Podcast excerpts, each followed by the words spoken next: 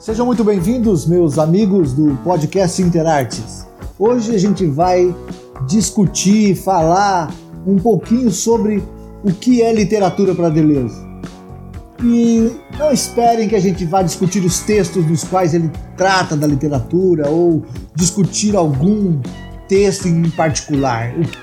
O que eu quero discutir com você é o que, afinal de contas, tinha na cabeça esse grande filósofo francês quando a palavra literatura aparecia nela.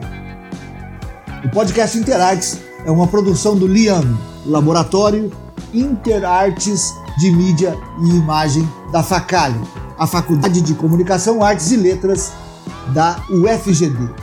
E eu sou Paulo Custódio.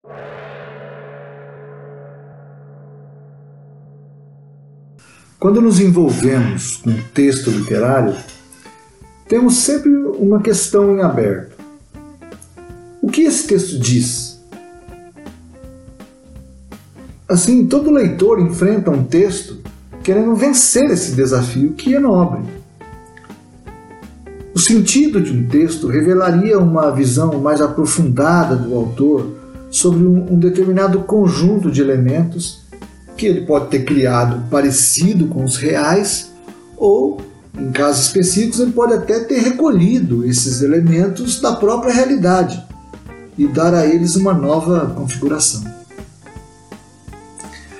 Nos dois casos, observa-se uma fé na potência do autor da literatura.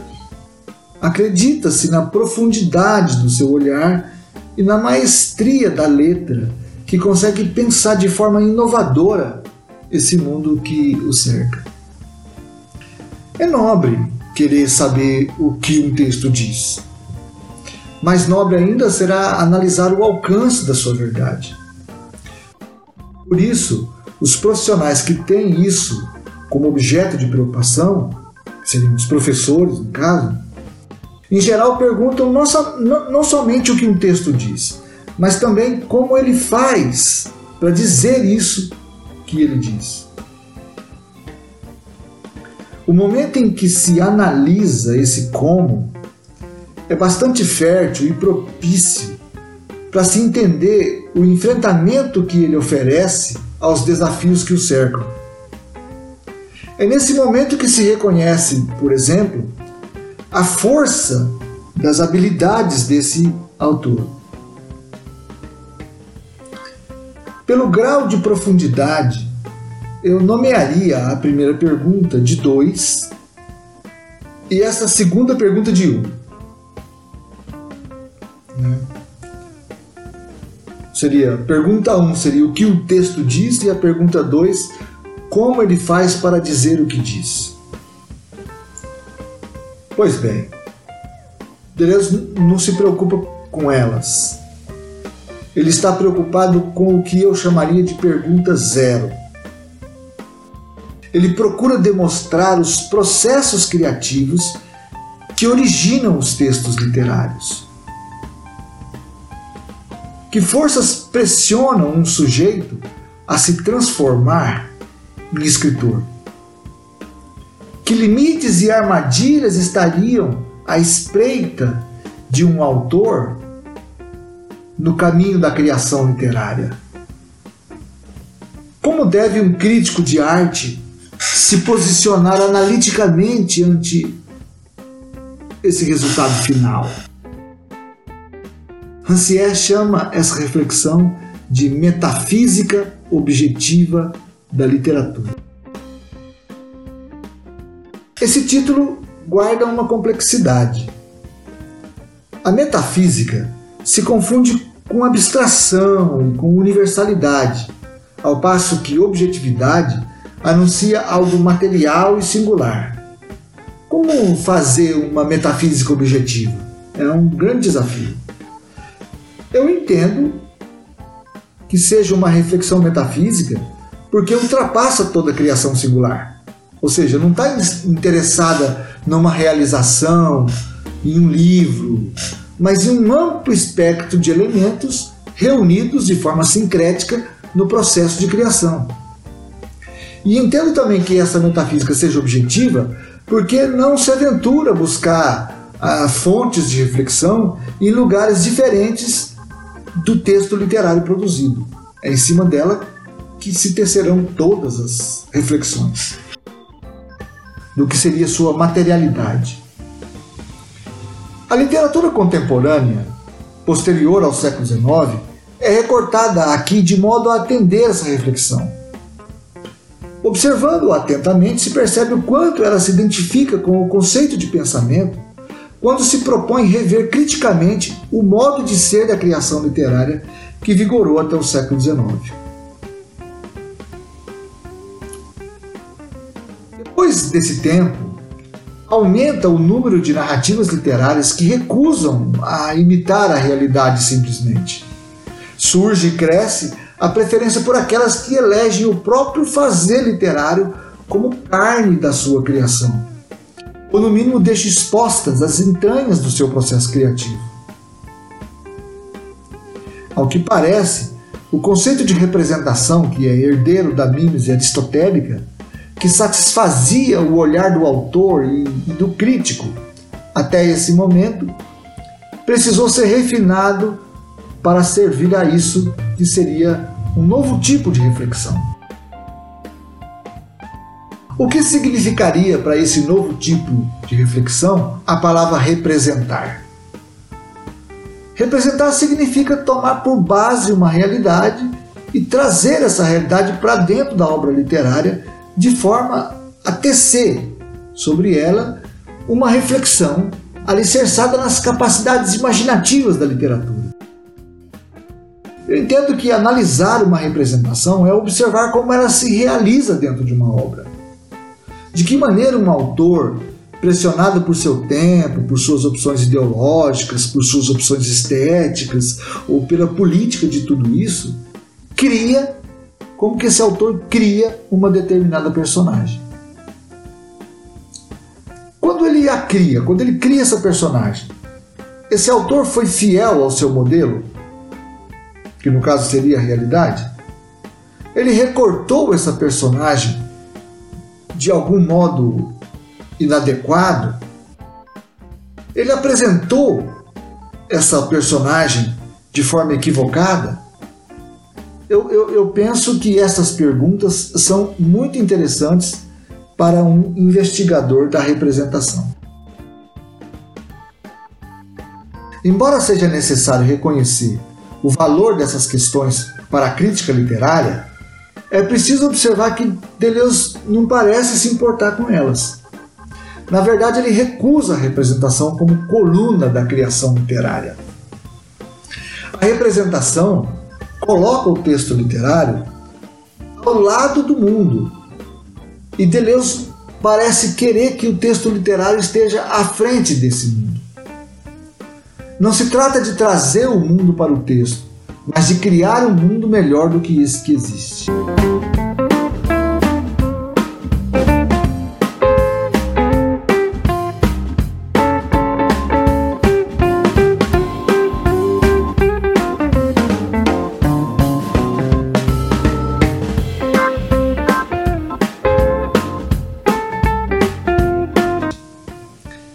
Investir na representação, um autor subutiliza a potência da literatura. É por certo que a literatura é um fazer compromissado, muitas vezes subjugado tanto por contingências histórico-ideológicas quanto por pressões ontológicas mesmo. Mas, por mais bem acabada que seja a representação disso, ainda teremos pouco. Importa vencer isso mas não ao modo das forças coercitivas que circundam o texto. Será preciso inventar, criar o modo por meio do qual o obstáculo será ultrapassado. Esse combate mais eficaz dificilmente se dará no fronte, pois ali está concentrada toda a força do adversário. Um novo e inesperado comércio com a adversidade vai ter que ser fabricado. Um exemplo de como a força revolucionária do literário é mitigada, é subjugada pela representação, é o nosso belo livro Iracema. o vigor imaginativo de José de Alencar não teve como se desvencilhar dos modelos oferecidos pelo romantismo europeu. Todo mundo sabe que é belo para a memória dos tempos, mas é ineficaz enquanto motor de uma liberdade molecular da nossa nacionalidade, que aliás era o objetivo declarado do autor. A tentativa de representar um Brasil ao modo dos europeus terminou por representar o Brasil adequado a eles. O que nos leva a pensar em como a engenhosidade literária de Alencar, face aos desafios da nascente nação brasileira, não pôde alcançar a visão que hoje solicitamos de todos os escritores brasileiros. Estaria ele movido por forças mais poderosas que a sua própria vontade de militar na luta pela independência da nossa literatura? O modo de representação realista também não funcionou para o propósito libertário de então. O esforço de um livro como O Cortiço, por exemplo, consistia, na grande parte das vezes, em recusar todos os tipos de afastamento idealista ao modo romântico. Ele não queria se afastar de nada, não queria inventar nada ao modo alencariano. Portanto, nota-se que em O o tempo é o agora, o espaço é o aqui, e o estilo literário ele é tão rigoroso como científico. Portanto, um vigor de criação cuja potência se desvinculou por completo, tanto do projeto ficcional quanto do nacional. O livro se tornou um experimento subjugado pela força do discurso científico que propunha apenas uma versão da realidade. E, e, a sua intenção de generalidade, tão ao gosto da ciência, né, o que é válido aqui no Brasil é válido para o mundo todo, não lhe permitiu militar na consolidação da nossa nacionalidade, que era o projeto de todo escritor do seu tempo, dele inclusive.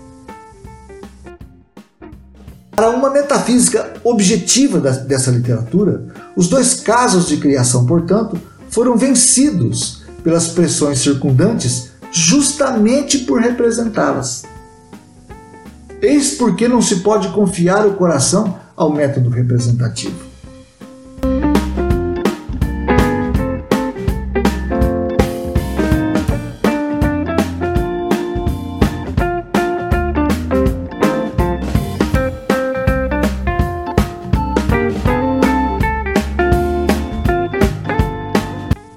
E por que as respostas dadas à pergunta 1 e à pergunta 2 que eu fiz no comecinho da nossa conversa não nos trazem a chave para esse calabouço?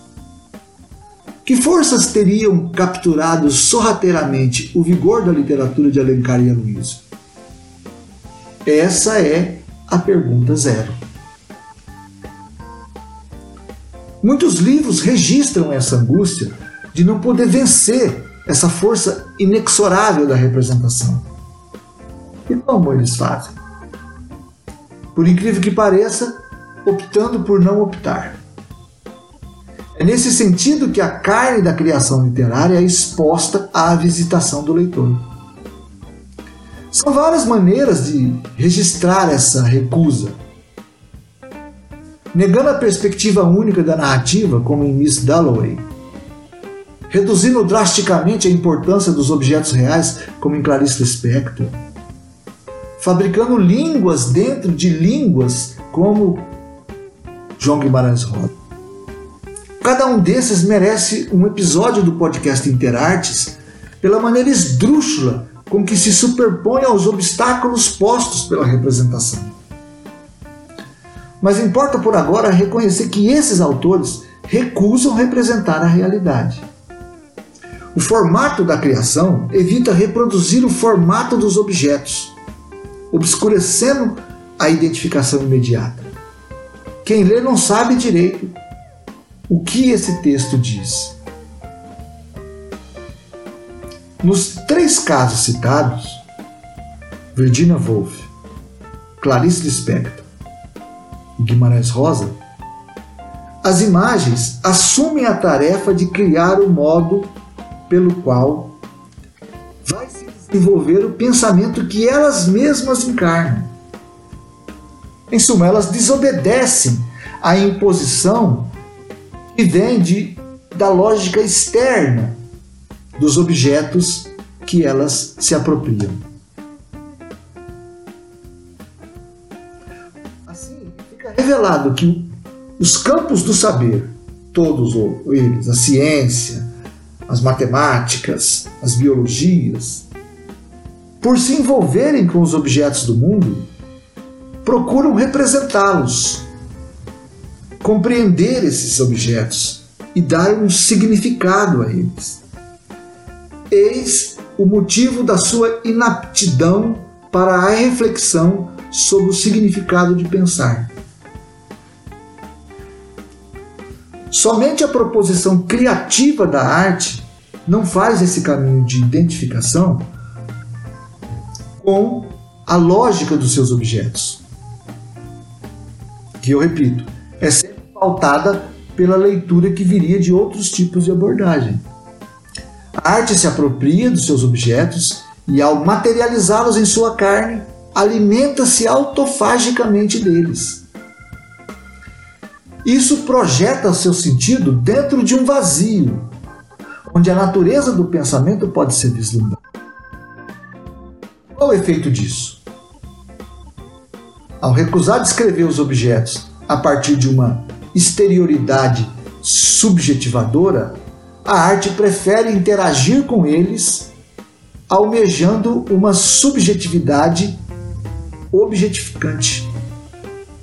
O fazer artístico, por se marcar como criatividade, isto é, sobre aquilo que se desvencilha do convencional pelo esforço da criação, da inovação, o fazer artístico cria o ambiente onde a matéria se torna hospitaleira para um modelo de pensamento que não se mistura com os objetos que pensa. Eis aí a liberdade. A literatura que opta por não optar trava-se na indecidibilidade, impedindo que a representação capture a narrativa e submeta e a submeta a um sentido pré-determinado é uma oportunidade para o sentido nascer sem carregar o peso do pecado original. Eis uma perspectiva metafísica alicerçada na materialidade mais objetiva que eu poderia imaginar.